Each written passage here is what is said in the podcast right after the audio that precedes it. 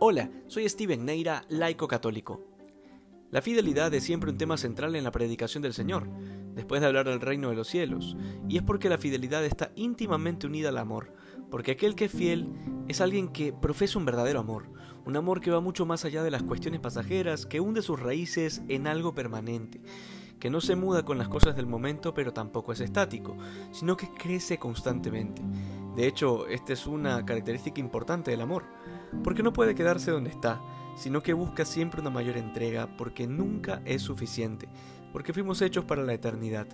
En este sentido, el amor a Dios debe dar como fruto la fidelidad, y esta fidelidad es la que nos lleva a estar siempre preparados para el encuentro final con Dios. No es tanto pensar en el infierno, ni siquiera en el premio del cielo, sino el solo hecho de serle fiel porque lo amamos. En esto consiste la santidad, porque llegamos a amar a Dios por lo que Él es y no por lo que puede darnos. Tiene mucho sentido que la predicación del Señor sobre el amor y la fidelidad esté unida a la segunda venida o también conocido como el final de los tiempos, porque será ahí cuando esa fidelidad que se ha intentado vivir toda la vida dé su fruto final. Por eso el Señor dirá en otra parte del Evangelio que el que persevera hasta el final, ese se salva. Que hoy seamos más santos que ayer. Dios te bendiga.